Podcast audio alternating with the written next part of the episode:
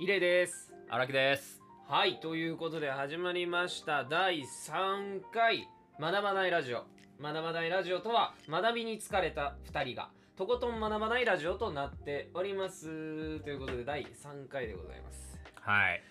いやーどうですか原木さん緊張の方は、そうですなんかねでもだいぶやりやすくなってますね前より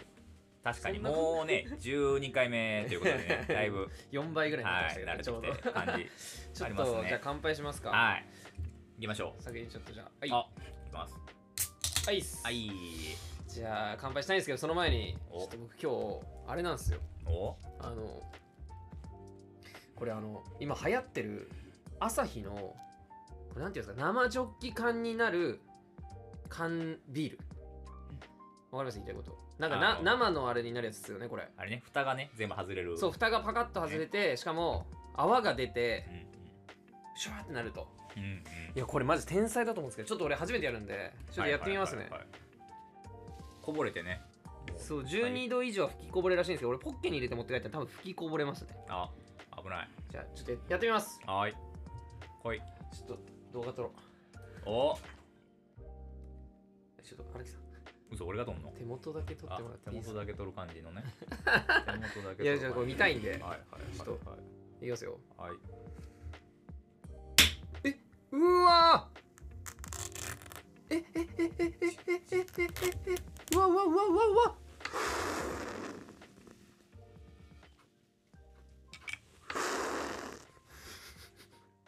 すごいすごい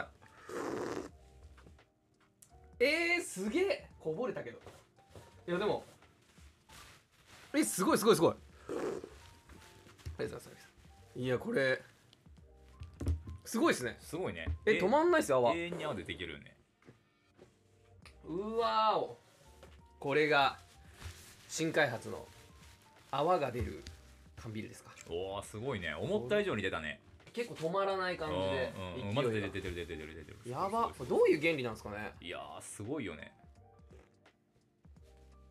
フリスクとか入ってるんやろねそうですね乾杯しますかすいませんはいそれですよそれでしすよし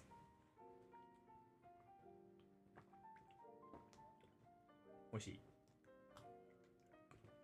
うんまあ味は普通のビール あとそうあのきめ細かい泡が出ると思ってたんですよ、うんうんいわゆる生で注がれる、うんまうあんさすがにそこまでではないですあーそこはちょっと期待値がそこはさすがにあのきめ細かいというよりはあのタンブラーとかに注いだ泡に近いあーまあ、ちゃんと、はいあの瓶ビールとか、うんうんあの普通にいた時に出る泡って変わらない感じですかね、でもめちゃくちゃすごいわはいはいはいすごいねうんこれすごいですねびっくりしましたまあちょっと確かにテンション上がるもんねこれこれはテンション上がりますうんね、もう全部これでいいですようんゴミが出るってことですかねでも確かにねしかもあと思った以上に吹きこぼれるよね確かにこれでももっと冷やしてれば出引ないきこもれないみたいですあー4度から8度多分12度以上あったと思うんで、はいはいはいなるほどねうんというわけでまあやっていきますよとはいあの吹きこぼれがね思った以上に時間を食ったっていうことでね申し訳ございません、ね 序盤のグダグダがはいまあそこもね編集ではカットせずねカットしませんそのままねもうすべてそのままありのままお届けしたいと思っております。いやー、どうですか、最近。1週間ぶりの、あの、あれなんですけど、撮影というか、その、録音というか、う今、ん収録ね収録、 一個も出てこなかったですうけどんなんですけど、どうですかいやーなんかねそのノーテーマではいはいはい。喋ってるやんそうですね、うん前回は一応学ばないラジオとはみたいな、うん一応なんか、まあ、全然それについて話せなかったですけど僕ら、うんうんあったじゃないですか、うんもう今回はなんか何も考えてないんで確かにねなんとかなるでしょうねまあねあとやっぱこれもうね本当に皆さんの力を借りたくてやっぱ皆さんのレタ本当にねーうん、レター機能頼りみたいなところが正直あるんで、そうですねうあ、ん、来た来ました早速おーリアルタイム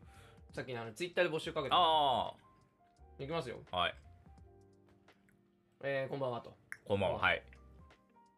えー、コロナ禍ではい私はパン作りにはまり早1年おおすごい続いてるパン作りかすごいな今でも毎週趣味でパンを焼いています、はいお二人はコロナ禍で新たに始めた趣味などありますかおおこの話できるじゃないですかだもうえ PFC バランスですよねああ確かにねまあ確かにあれはコロナ禍によってね始めたもの始めましたよね確かにねあのまあいわゆるダイエットですよねダイエットダイエットって本当にいろんな説があるじゃないですかうんでもう無限にね無限にあって、うん多分これって今正しいとされてることはまあ限りなく正しくなってきてるとは思うんですけど、うんまだ多分正解じゃないはずじゃないですか、うんその人体の謎は全部分かってないわけで、うんうんっていうことを考えるとまあ今現状いよいよ最近は糖質制限じゃないじゃないかみたいな話にまでなってきて、実際僕も今糖質制限やめてるんですけども、でも体重自体はやっぱ落ちてくんですよ、うんとかやっぱそういうのも今ダイエットまあ荒木さん当然しててうんずっとして何キロでしたっけあの30キロぐらい痩せて何ヶ月ですかコロナ中ですよねそう7ヶ月78ヶ月ぐらい78ヶ月ぐらいで3 0キロうんっていう風なダイエット成功してるわけじゃないですか、僕は全然まだ4ヶ月でほんと4キロ5キロぐらいなんですけど、でもまあこうゆっくりまあ僕がやってる中でっていう、まあでも糖質は取っても大丈夫なものなんだっていう、うんなんかやっぱこう怖くなっちゃってたんで、はいはいはい食べることっていうのに、んんでもうそれが慣れてたんで、うん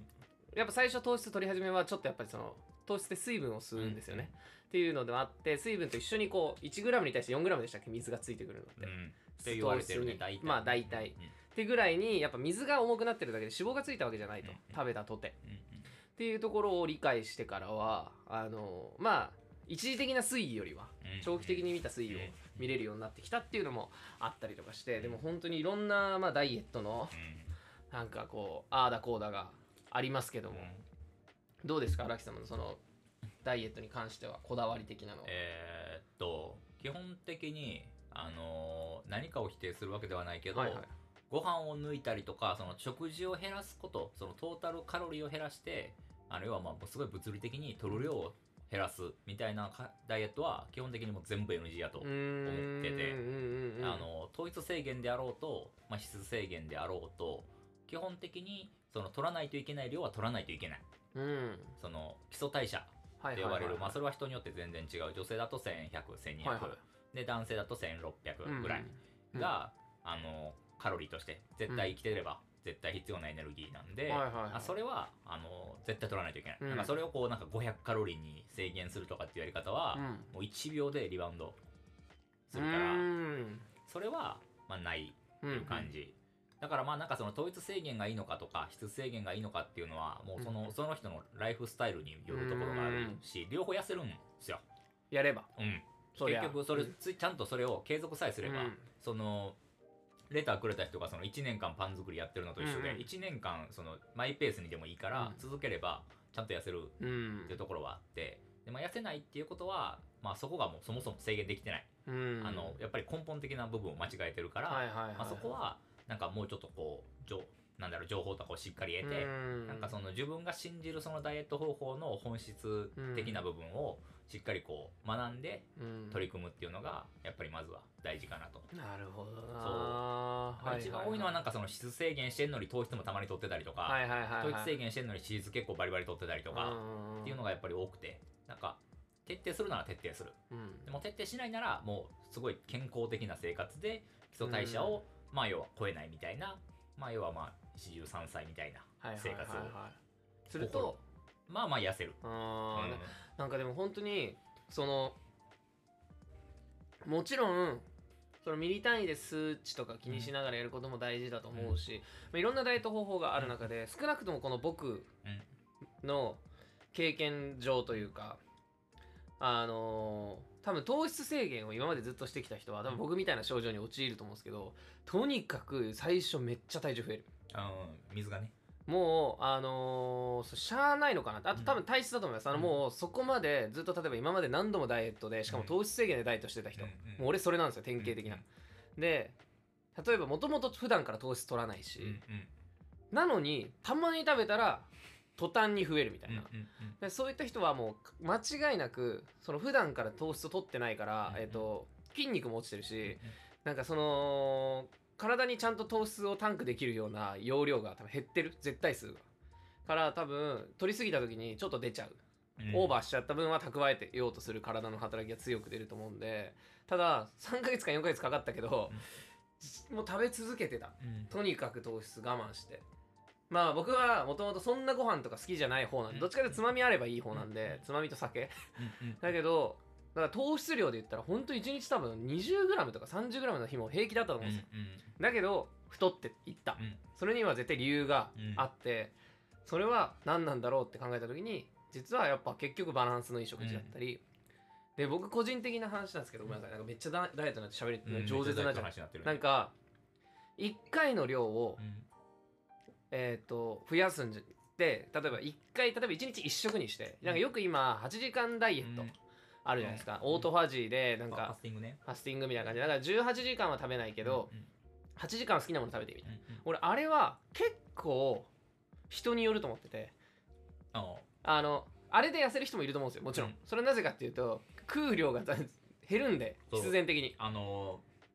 ーオートファジーに関しては結構一言言いたいところがあ ってはいはいこれはいなんかね結構そのいろいろとこう著名人の方とかうが、んそうどちらかというとその本来そのダイエットが本職じゃない方とかうがん結構言われてたりとかしてて、まあ、今話題になってると思うんですけど、僕あれは基本的にななしぐらいのレベルやと思ってて、そのまあ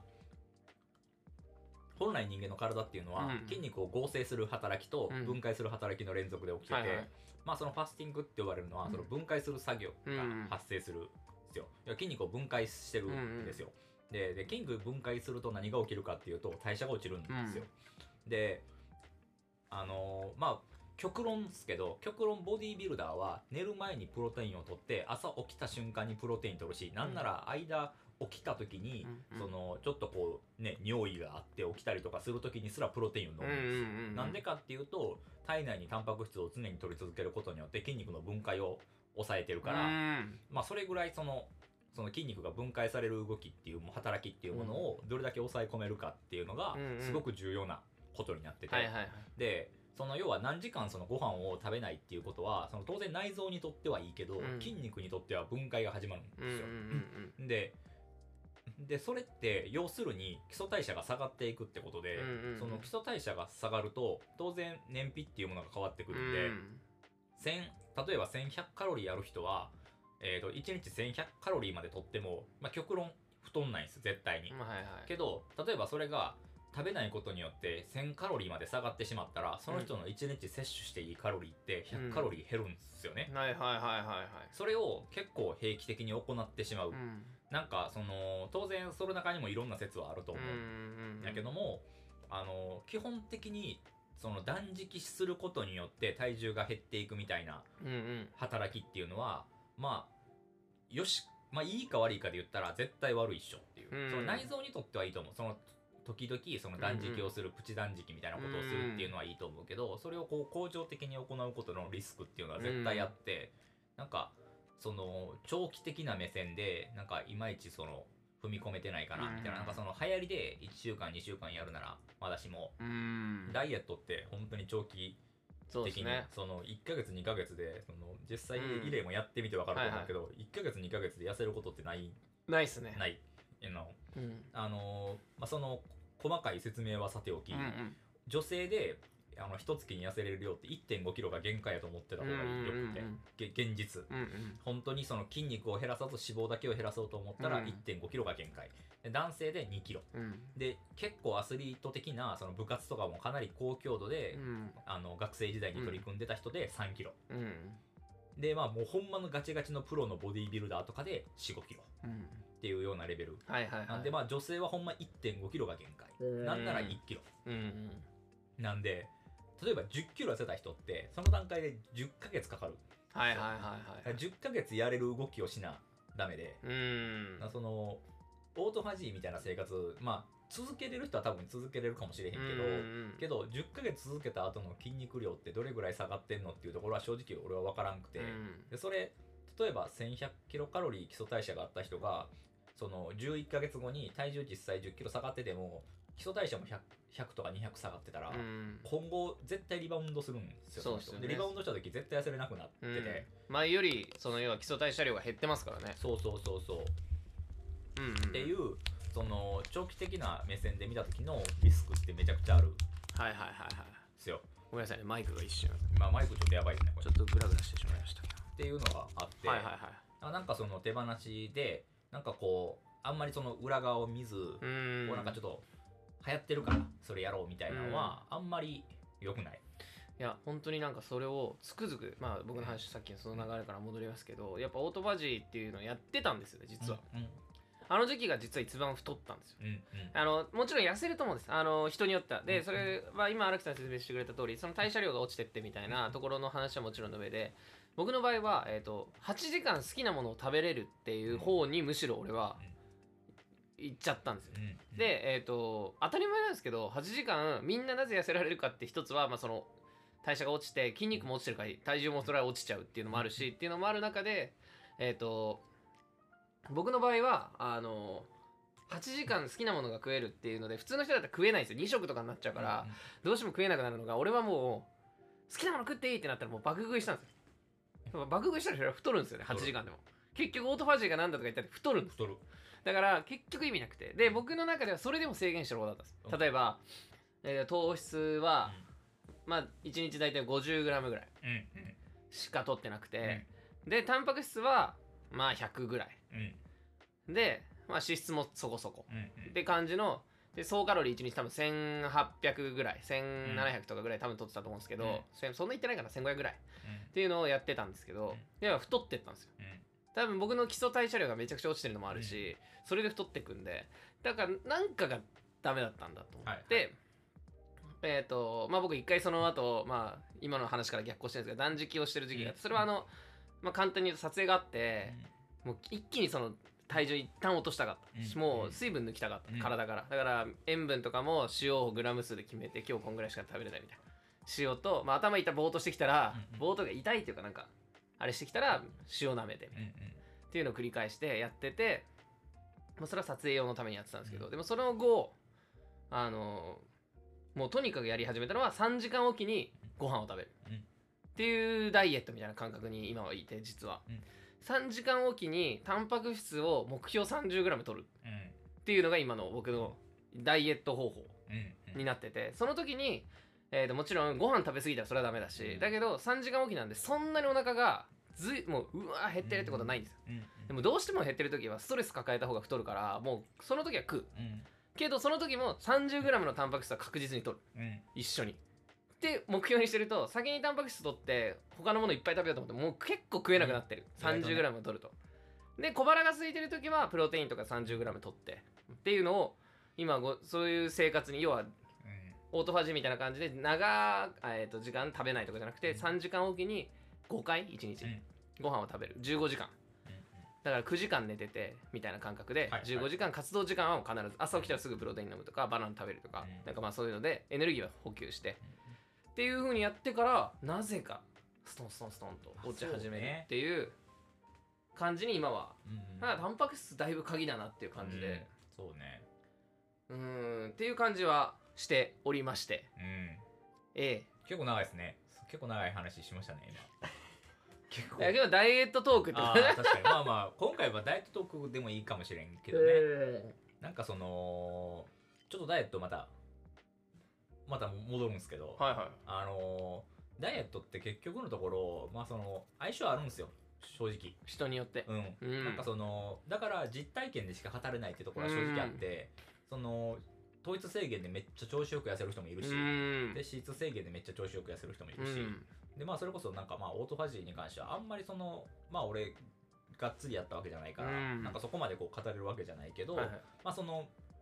その筋トレととダイエットってやっぱり結構理屈的な部分はあって、うんなんかその理屈的にもうなんか理にかなってないじゃんみたいなところはすでにやっぱりあったりはする、はいはいはいはいその何時間空けたら好きなだけ食べていいってこうんとうんなんてダイエットではありえへんうんで、あのー極端な話その1キロって7200キロカロリーって決まってるんですよねはいはいはいで、えーとまあ、女性で言ったら例えば1100キロカロリー1日うんうんうんとっていいと、基礎代謝があるかうら、んでで例えばまあ普通に生きてれば活動するんで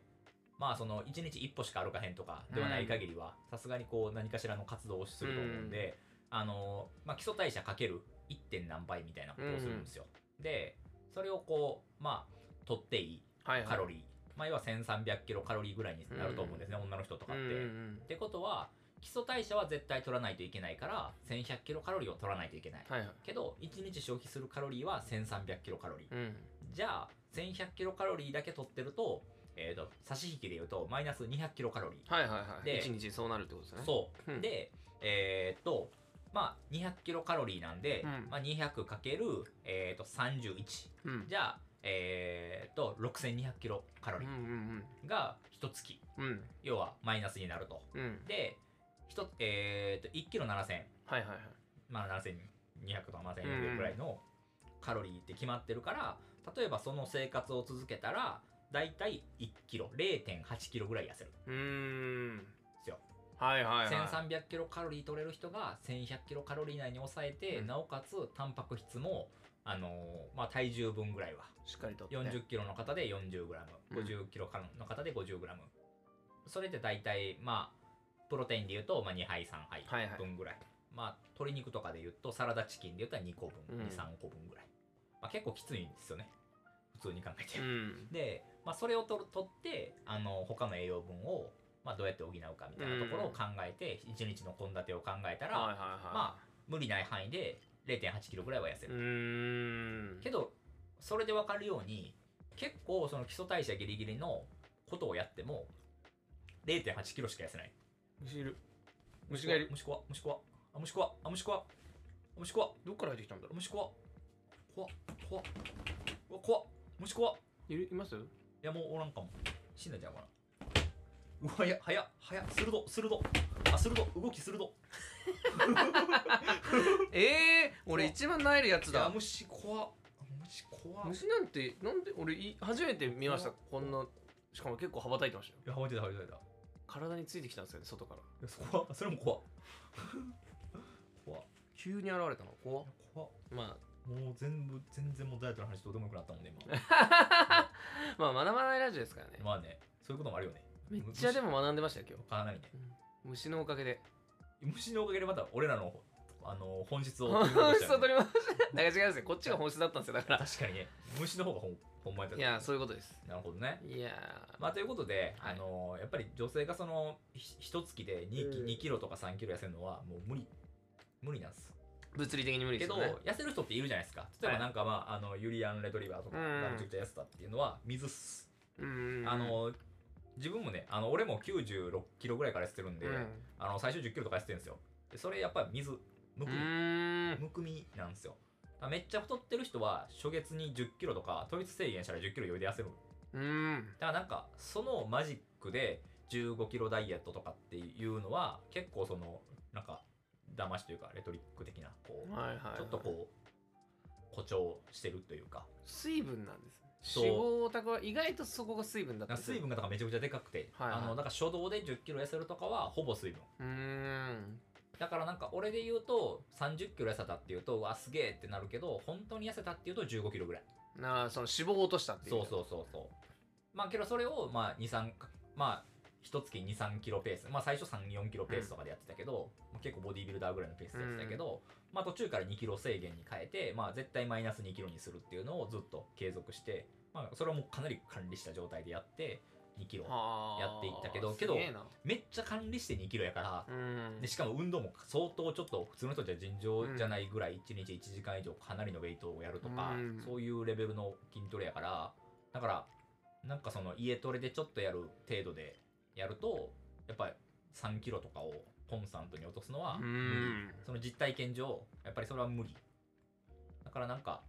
一月なんかその2キロ落ちなくてどうこうって悩んで、うんそのダイエットってやっぱ合ってなかったんだって思うかもしれんけどそもそも結構頑張って一月0 8キロぐらいが女性は目標体重設定ぐらいにしとかないとうんきついだから1キロ痩せたらすっげえ頑張ってるぐらいはいはいだはいからは夏までに例えば今から頑張ろうと思ったら4ヶ月ぐらいしかないいうんわけでしょ、なだから頑張って4キロなんですようんだから脂肪自体が落ちるのそがうそうそうってそこう。まあけど当然最初水落ちるから、うんみ身も見かけは全然変わるしその体重4キロ変わるって見見栄えで言ったらすっげえ変わとるですかよねら、だからまあなんか腹のたるみとか体のたるみみたいのはかなり4キロでもすごい改善される、たかが4キロやけどうんうんなんかなんかそういうところはまああるかなっていう、はいはいはいただなんなるかほその3キロ4キロ痩せましたっていう情報にはもう惑わされへん方がいいかなってういう。んその1ヶ月でボンってやない。っそてれのははない。うんなんか内臓摘出とかしな無理。ポコって内臓摘出と脂肪吸引とかしないと無理。脂肪あ吸引は多分余裕でいい。まあまあそうですよねんいっちゃいますよねそれやれば物理的に取るから。うんそれはダイエットじゃないから。なるほそうどなそうそう。だからなんかね、ダイエットとかで割と苦しんでる人とかは、うんまあ1キロ痩せてたら、まあ、すっげえ自分を褒めたたえてもいい。むしろ、すうごい。んあのでもほんとじゃあ俺はちょうどいいペースですかうん、 1ヶ月1キロなリアルそのなんかその誇張もないしけどその代わりめっちゃリアルに脂肪落ちて1キロ痩せてんねんやろうなっていうのは分かるあーなんかあのマジな話なんですけど体重自体は、ダイエット開始時から、正確に言うと、落ちてんのは3キロぐらいなんですああ1回上がったから上がったんですよあえっとダイエット開始時はまず1キロ落ちたんですあストンってうんうんうんそれは多分、えっと分かってなくてとりあえず糖質制限したん でうんうん水抜きをね水抜きをしてうんストンと落ちただけどそこからまあ順調に落ちてたんですけど筋トレとかやっててとこそこでもっとなんかこう劇的に変わんないのかなって思っちゃった、そこで相談した時には荒木さんが「糖質取ってる?」みたいな、うんそこだったんですよ、うん糖質を取り始めた、うんそしたら3キロボーンって増えて、うんでも糖質を取っててもそれはいい状態の筋トレも結構頑張ってたからいい状態なんじゃないかってずっとこうやってて、うんだけどやっぱどうしても体重が増えていく一方で俺これやばいんじゃないかそこから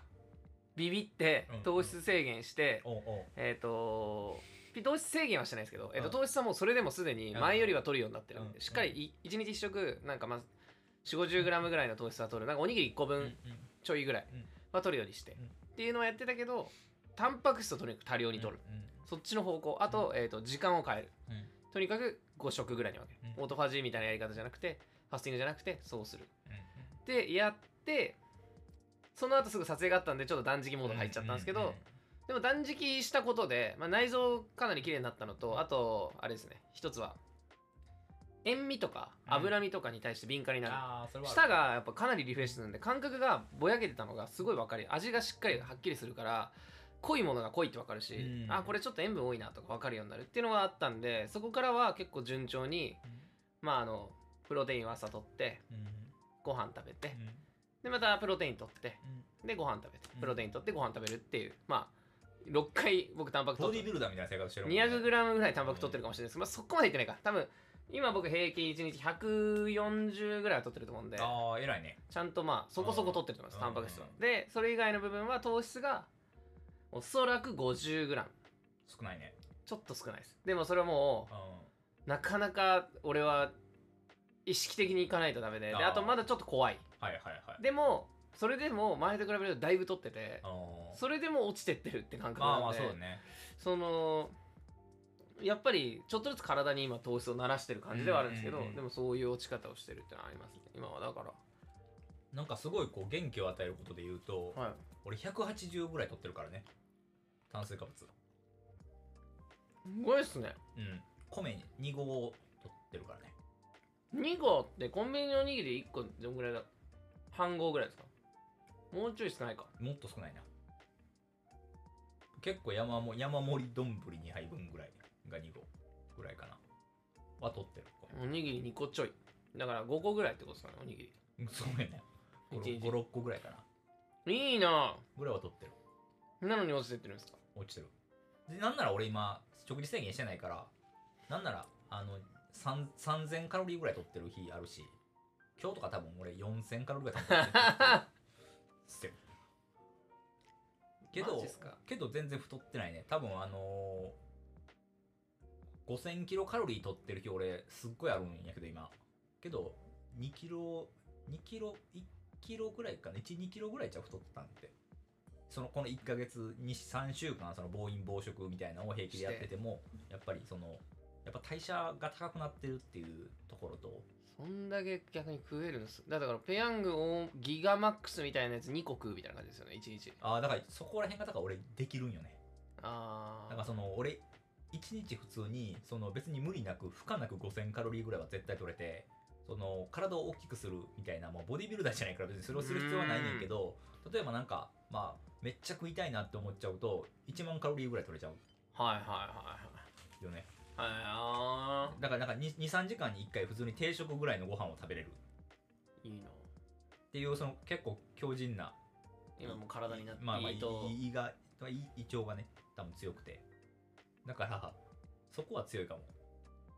いいっすねうん、いでも俺もうちょい食べようかなやその代わりだから1日1キロ太れるよねやろうと思えばだか らさっき言ったようにその7200キロカロリーとかの法則があるからさ、はい1日7200キロカロリー超過したらいいのねだから俺で 俺言俺で言ったら9000カロリー取ったら1日で1キロ増える取れそうですねでも取れると思うねビッグマックのセット5個ビッグマックのポテトエルセット6個ぐらいでも逆に待ってくださいビッグマックのセットのポテト L で1日1食分ですね1700ぐらいでしょだってあれ1食分ですねそうとんでもないですねえだから本当はだからその意外とみんなカロリー計算ってしてないからその自分が食べてるもののそのカロリーとかに気づいてなくて、あもうビッグマック食ったら本来その日何も食えへんのよねそういうことですそよねうラーメンとかよりカロリー高いとこそうラーメンのスープ飲むときついけどね、まあまあまだあからラーメンスープ飲まへんと意外と少なくて、うラーメンって結構嫌悪されるけどそのスープに一切その手をつけへんことを前提に考えたら割とあり、ん、うん、食えるもう、うん別にスそープ飲んじゃうんだよなでもそんなになんかラーメン立ちする必要って本来はないあーなるほどそうだからな意外と全部食っちゃうもんの方がやばいよねはいはいはいやっぱイリンさんお酒作ってきますいやーヒデさんどっか行っちゃったっすねやけどねあのーパンを作ってるその1年間その続けてるってすっげえことやと思うんすよねヒデさん遠いっすねヒデさんいやー自分もね筋トレ半年以上続けててまあなんか最近ちょっとサボってんすよ、まあ、その引っ越し僕したんで引っ越ししてやっぱ環境変わって、まあ、ちょっと忙しいのもあって、まあ、筋トレサボってんすけどやっぱその1年間継続できるっていうのはやっぱりすごいことそうですよねなんかパン作りについて話したらいいんじゃないですかもうちょいああそういうことせっかくパンの話俺焼きたてジャパンぐらいの知識しかないけども焼きたてジャパン懐かしいですね焼きたてジャパンの知識ぐらいでしかパン語られへんけどね俺焼はきたてジャパンでも俺全く覚えてないですあ見マたジちょちっちゃい頃にテレビでやってたぐらいなんであー手の体温めちゃくちゃ高いとねあの菌めっちゃ発酵するからすっげえ美味しいパン作れるっていう話マジですかそうでそれす手の体温上げるためには筋肉めっちゃつけなあかんんですよ弱ってなんかダイエットの話と通じてるじゃんそう代謝上げないとそう主人公は、うんあの生まれ持って手の体温が高いんです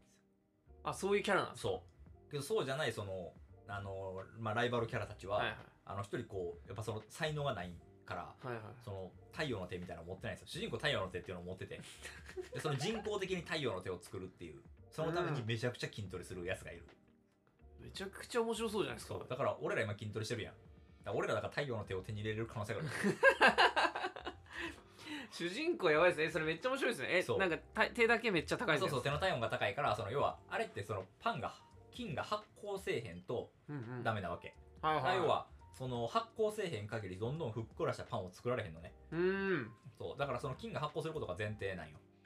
でだからその手の温度が高いってことが、まあ、基礎的なステータスになるっていう、まあ、あのあのあの世界のそのパン作りの設定実際うん多分もう機械とかで練ってる方もあんま関係ないと思うん やけどねあそう関係ないですよみたいなこと言われると思うんやけどいやけどなんかそういうまあ理屈それ理屈みたいなね、設定のねそうそうそうそうだからまああ俺もあの昔はだから太陽の手がないからやっぱパン作りも俺はせんかったけどああ今ーね諦めてたってことですかそういうことでも今は今はいけるかもしれんからね太陽の手を太陽の手手に入あれるのかそもしれんのライバル的なやつみたいな感じでそうこう筋肉で手に入れて 確かにけど俺もしかしたらちょっと手体温高いかもしれん今確かにあもうすでにうんいやけどパンパン作りとかしたことある小学校以来してないですね覚えてないですあの要は家庭科の授あーわ業かるわかるこのほんまにあの自分の身に残らへんこのね流れ作業で作れされるあれねいややばいですよね何も覚えてないですもん家庭科って一切何にも残らへんよね確かえでもそうですか俺味噌汁とかは小学校の頃に作った味噌汁の作りでもいや家で作ってたからかな家で作ってるからじゃないそれすげえ覚えてるたんですよやっぱでも確かにマジで家で作ってたからかもしれないですあのなんか家庭科の授業とかだと、器具が充実しすぎてるじゃないですか広いしねそう広いしうだから例えばなんかじゃあわざわざう出汁から作るじゃないですかんなああんなの味噌汁やるのに出汁からやること絶対ないんでないもう出汁の素じゃないですかそんなのっていうことをかつおだしのあれ入れてシャー入れて、って思うと確かに身になってないですねいないっしょだから俺とかその鰹節作るところから始まるからさえ節節をあかえそこからですか節うんあの硬いやつ作作っるとこて作って作るところからねそこから始まるそこから始まるからねだからめっちゃ時間かかるんよね味噌汁作ろうと思うとどこからカツオを取りに行くとこから始まるそうそうそうそうカツオ釣りに行く釣りに行くところ次ににカツオ釣って、はいまあ要はあれ多分干してるんかなあれを武士武士って、うん武士って何武士って何あれ何あそこ何カツオの身を干してんじゃないですか身の普通のボディバディバディボディバディってことバディを干してんじゃないですかえだからえ内臓とかも入ってるじゃないですかあれそのままやったらそのまま干しちゃったらおただ腐っちゃうだけになるんじゃないですかだうから内臓は抜いてるよねだから内臓抜いて内臓抜いて干してるってこと身天日干し身を干してんじゃないですか天ね日干し天日干し身を例えばだから半分ぐらいに切ってパク今日なんかさ武士って同じ形してへんなんかそのなんか長細いこでもあれ身をこうやって切ってもそういう形になるじゃないですかううんなんか丸々のイメージないですかね顔ついてる節見ないじゃないですかない顔なをい落としてるなんでいすないないか顔を落としてるよねけどなんかなんか異端な形じゃないあれ確かになんなんよねあれ鰹節ってなんなんよね鰹節で考えた人やばくないですかあれを干してあれを出汁にしてできるって思う確かにね発想が狂ってるよねだってあれ干すのにめっちゃ時間かかるわけじゃないですか多分確当時の人なはんで干したんよねそしてなんであれだってあれあのまま食えるものじゃないですかうまいものとめしちゃてくちゃなの美味しいにしねあれを干してしかもそれを出汁に使うっていうしかも贅沢さ削るんですよあれ削って出しにするんやん確かにそのまま普通だったら入れちゃって出汁にできそうな気しちゃいますよねそのな身をそうスライスとかなんかさあんな薄くしてさ薄くしてそれをさらに出汁にするっていうさ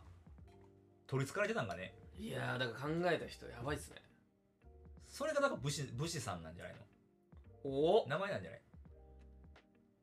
えかつカお節ツオ節 の武士武士の始まりなんかあのちょっと 歴史みたいな感じになってますけ どあのキラキラ節みたいななんなんやろねキラキラ節的なところなんかなやっぱりでもそんぐらいあの語呂で決めてるってことですかその武士って何武士って何の武士どっから取った武士確かにえそんなこと言ったら武士の「武」っていう字ってどこからどういううん想像からひらがなああいう「武」っていうあのあんな形にが「不」になったんですかね節節ってことよね節ってことです節ってことよねそれもよくわからへんよねなんで SHI って「死」っていう発音がこれになったんですかねこのこの形「死」ってあのこのなんかあ何ですあかあのあのなんか釣り針みたいなね、釣り針みたいな形になってそれなんなのねめちゃくちゃ学んでますけど ね今かつお節ってなんなのねまあ俺ウィキペディアで調べて一発で出てくるんだけ ど俺はそういうなんかインターネット集合値に頼らずにこうやっぱそのその時の人の生活を生活様式を真似てはいはい。あのその中からこう自然と出てくるその当時、うんそのひらめいた時の発想を俺はやっぱ使いたいから、はいはい。でまたこう漁師の気持ちになってるわけう今俺、ん。こうね漁師の気持ち気持ちになってこう出てきてこうカツオをさはいはいはいはいさばいてさばいて干して押して。こらこら見事な武士だべ 削るかって。 削るかこれなんでおめえ武士って呼んでんださこれ武士は武士だろ 武士は生まれてから武士だべつって分からへんやんやっぱ やっぱ分かんなかったですこね。のように多分出てき た時から武士は武士は武士確かに分かんないですね。そういうことよねだからなんやろね期限とか、そうっすうね。ん、ないんでしょうね。だからその神様がさその、はいはい世界をこういな5日間ぐらあーはいいはいで創生するわけじゃないですか、言いそまのすね空とかね、はいはい。海とかね海とかでまあ、人とかやってこれて、うん最後武士やったのね5日目いつか物資武。士ボロボロボロボロ ボロって。人と武士いやだからカツオ節とかの方がこういう剣とか持った武士より先ってことですよね。ああそういうことそ人れよはりそう人より先かもしれないむし武士の方ろが。ミトコンドリアとかねこうみんなだってここうう微生虫の時もうに武士はあったブ ドンってうんポスってやったあったお後がよろしいようでって感じでござ いまほんまですかほんますかすいやーいい武や士トークはいいいいい感じの回になったんじゃないで すかねう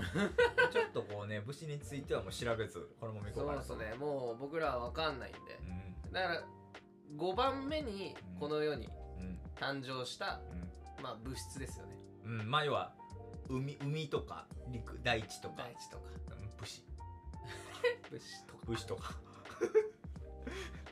タイトルみたいになってるそんだけだったら多分何かしらそのあのなんだろうマジック・ザ・ギャザリングとかのあうのん属性の一つに入ってると思うんですけど武物士質ね火とか火水とか水ああ確かに火水物資ああ確かにけど俺武士使ってたような気がするけどねマジック・ザ・ギャザリ青ングとで武士青と武士青武士青武士青武士でコントロールできる青武士コントロはいありがとうございますありがとうございますお待たせしましたありがとうございますイレイでしたあれでしたありがとうございますおやすみなさーいおやすみなさーい